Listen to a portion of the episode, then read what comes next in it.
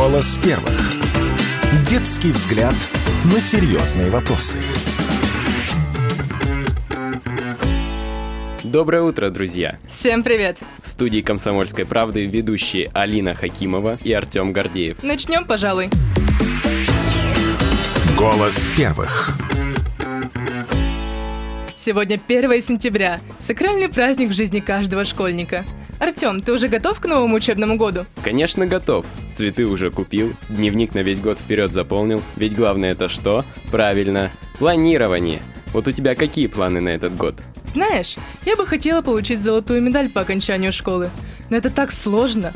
Одна четверка и все. Не видать тебе красного диплома. Между прочим, для тех, кто заканчивает школу с одной или двумя четверками, сейчас хотят ввести серебряные медали. Об этом и других изменениях нам расскажут наши журналисты Анна Некрасова и Евгений Разумов. Такая тема. Вот и пролетело лето, прошли каникулы. Да, мы снова пойдем в школу, и кажется, что ничего не изменилось, а лето словно вовсе и не было. Ну, не скажи. В этом учебном году нас ждут важные нововведения. Во-первых, в школах официально разрешат привлекать учащихся к различным дополнительным делам. Это может быть уборка классов, помощь в библиотеке, посадка растений на территории и так далее. Причем согласие родителей не потребуется. Во-вторых, в школах появится курс «Элементы начальной военной подготовки». На нем старшеклассников научат обращаться с оружием и оказывать первую медицинскую помощь. А еще с этого года в школах возобновят вручение серебряных медалей за особые успехи в учебе. Для этого надо, чтобы в аттестате было не более двух четверок. Мне понравилась последняя новость. Я бы очень хотел получить серебряную медаль. Наверняка многие ребята разделят твое мнение. Но давай узнаем, что они думают об этой новости. Меня зовут Алипова Виктория, я перехожу в девятый класс. Уже слышала, что в школу возвращают серебряные медали. Я думаю, что я могу получить эту серебряную медаль, так как учусь я хорошо, и в целом я хорошистка. Меня зовут Ярослав, я учусь в восьмом классе. Серебряную медаль вернули в школе, но я все-таки не думаю, что смогу ее получить. У меня не очень хорошо с литературой русским, но если постараюсь, то, возможно, получу серебряную медаль. Я перешел в девятый класс, вообще не знал то, что серебряные медали убирали. Думаю, то, что я, скорее всего, ее получу, так как у меня проблемы на данный момент только с русским. Все пятерки. Да, новость популярная. Большинство ребят уже о ней знают, и почти каждый надеется заполучить серебряную медаль в конце учебы. Однако не очень понятно, почему именно сейчас решили вернуть серебряные медали для выпускников. Станут ли они достойным мотиватором в учебе и дадут ли преимущество при поступлении в ВУЗ? На эти и другие вопросы мы попросили ответить исполняющую обязанности министра образования Челябинской области Елену Коузову. Наверное, каждый человек, когда впервые услышал о возвращении серебряных медалей, подумал в первую очередь, зачем? Какая цель все-таки у этого нововведения, по вашему мнению? Да, вы абсолютно правильно, хотя назвали нововведением, но тут же отметили, что вернуть серебряные медали на самом деле был достаточно длительный период, когда в школах за особые успехи в учении давалась не только золотая медаль, но и серебряная медаль. Поэтому серебряная медаль дает возможность отметить и выделить тех школьников, которые усердно усердно и добросовестно учились на протяжении всех школьных лет и показали блестящие знания по большинству предметов, а в данном случае имеется в виду, что в аттестате может быть не больше двух четверок. При поступлении в ВУЗ золотую медаль дают, если я не ошибаюсь, 10 дополнительных баллов к общему показателю ЕГЭ. И у ребят, которые получили серебряную медаль, у них будут такие какие-то преимущества? А, действительно, серебряная медаль э, тоже будет давать такие же преимущества, как и золотая медаль, и раньше так всегда было, что преимущества одинаковые у той и другой медали.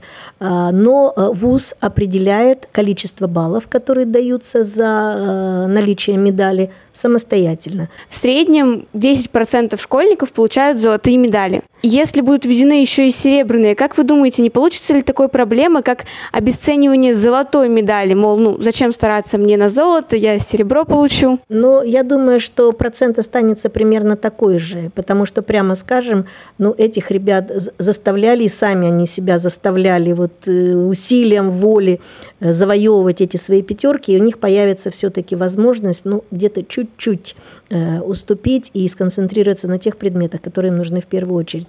Кажется, серебряные медали действительно полезная штука. Ведь даже две четверки не помешают поступить в ВУЗ с дополнительным количеством баллов. Так что советуем школьникам не лениться и показывать самые лучшие результаты в учебе. Пригодится при поступлении. Анна Некрасова и Евгений Разумов специально для «Голоса первых». Голос первых. Алина, а ты сама-то готова к школе? Уже успела закупиться новой одеждой? Ой, вообще нет. В магазинах такой огромный выбор, даже не знаю, что взять. Да и вообще, зачем придумали эту школьную форму? В одной рубашке и юбке что ли весь год ходить? Хороший вопрос. Нужна ли единая школьная форма и как она отражается на нашей индивидуальности? Нам сегодня расскажут журналисты Вера Колотова, Маруся Симагина и Дима Колотов. Такая тема. Перед началом учебного года глава Комитета Госдумы по труду, социальной политике и делам ветеранов Ярослав Нилов предложил упростить подход к школьной форме. Мол, это слишком дорого, да и требований много. Да, но при этом 58% южноуральцев поддерживает введение школьной формы. Опрос в своем телеграм-канале провела первый вице-губернатор Челябинской области Ирина Гехт. А ты сама как относишься к единообразию в одежде? Считаю, что это не обязательно. Многие дети хотят самовыражаться, в том числе и в одежде, показывать свою индивидуальность, поэтому мне ближе идея Ярослава Нилова. Надо упрощать требования. Но давай узнаем, как к этому относятся сами ученики. Меня зовут Тихомир, я ученик 10 класса. Я считаю, нужна определенная школьная форма, дресс-код, э, чтобы уравнять всех детей и сделать определенную форму для всех. Ксения, я ученица школы. Я считаю, что нет, потому что это чаще всего неудобно, дорого и не всегда тепло. Меня зовут Иван, я ученик. Школьная форма уравнивает детей независимо от того, бедные они или богатые. Вообще-то дети — это дети. Понятно, что у них на первом месте самовыражение и свобода. А представляешь, как сложно справиться с этой свободой нашим родителям?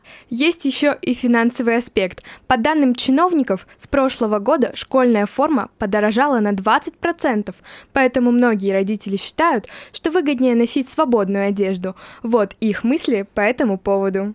Меня зовут Лариса. Моя дочь учится в школе. Вы знаете, я считаю, что школьная форма нужна. Она очень красиво выглядит, исключает конкуренцию между школьниками в одежде и тем самым дает возможность сосредоточиться всем ребятам на учебе. Я мама ученика Ибрагимова Вера. Я считаю, что школьная форма помогает быстрее собираться ребенку в школу, воспитывает чувство единства. Считаю, что форма помогает ребенку лучше контролировать поведение и соблюдать дисциплину. Меня зовут Екатерина, я мама первоклашки, которая вот-вот пойдет в первый класс. Мы вот купили, пошли школьную форму, и я считаю, что она абсолютно ни к чему. Потому что каждый ребенок индивидуален, и в том числе в школе он должен быть как-то индивидуален. Эх, ну вот опять наши мнения разделились. Подожди, мне показалось, что все же большинство родителей было за.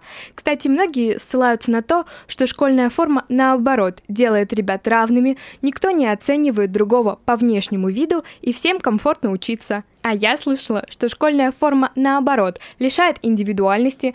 Мне кажется, самое время обратиться к психологу Юлии Новых и узнать у нее, так ли уж вредна единообразие в одежде для нашего внутреннего «я».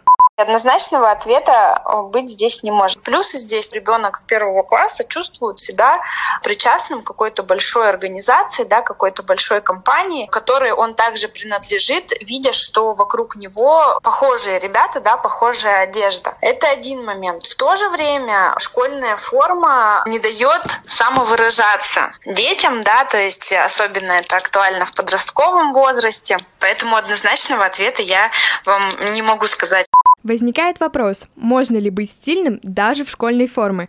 Некоторые школы дают оригинальный ответ. Например, разрешают детям в один из дней в неделю свободный дресс-код. Или предлагают определенную цветовую гамму, в которой родители уже сами подбирают ребенку одежду. Вот что думает о стильной школьной форме специалист по этикету и эксперт по невербальной кинетике Светлана Ягунян школьная форма на самом деле не может убить индивидуальность. Точно так же она и не может проявить индивидуальность. Только школьной формы невозможно проявить индивидуальность. Поэтому, когда есть школьная форма, и когда она красивая, когда она удобная, это очень важно для учащихся, то это, конечно, сплошные плюсы. И потом, знаете, все-таки школа – это деловая среда, хотим мы этого или нет. И чем раньше человек поймет, что есть деловой дресс-код, э, который равно актуальность и уместность, тем проще потом будет взросло, во взрослой жизни. В общем, быть стильными, яркими можно и в школьной форме, ведь это главный наш внутренний мир. Именно он делает нас оригинальными. Ну а пока депутаты, чиновники и родители не пришли к единому мнению, вопрос о школьной форме остается открытым. Мария Симагина, Вера Колотова и Дима Колотов специально, специально для, для «Голоса первых». «Голос первых».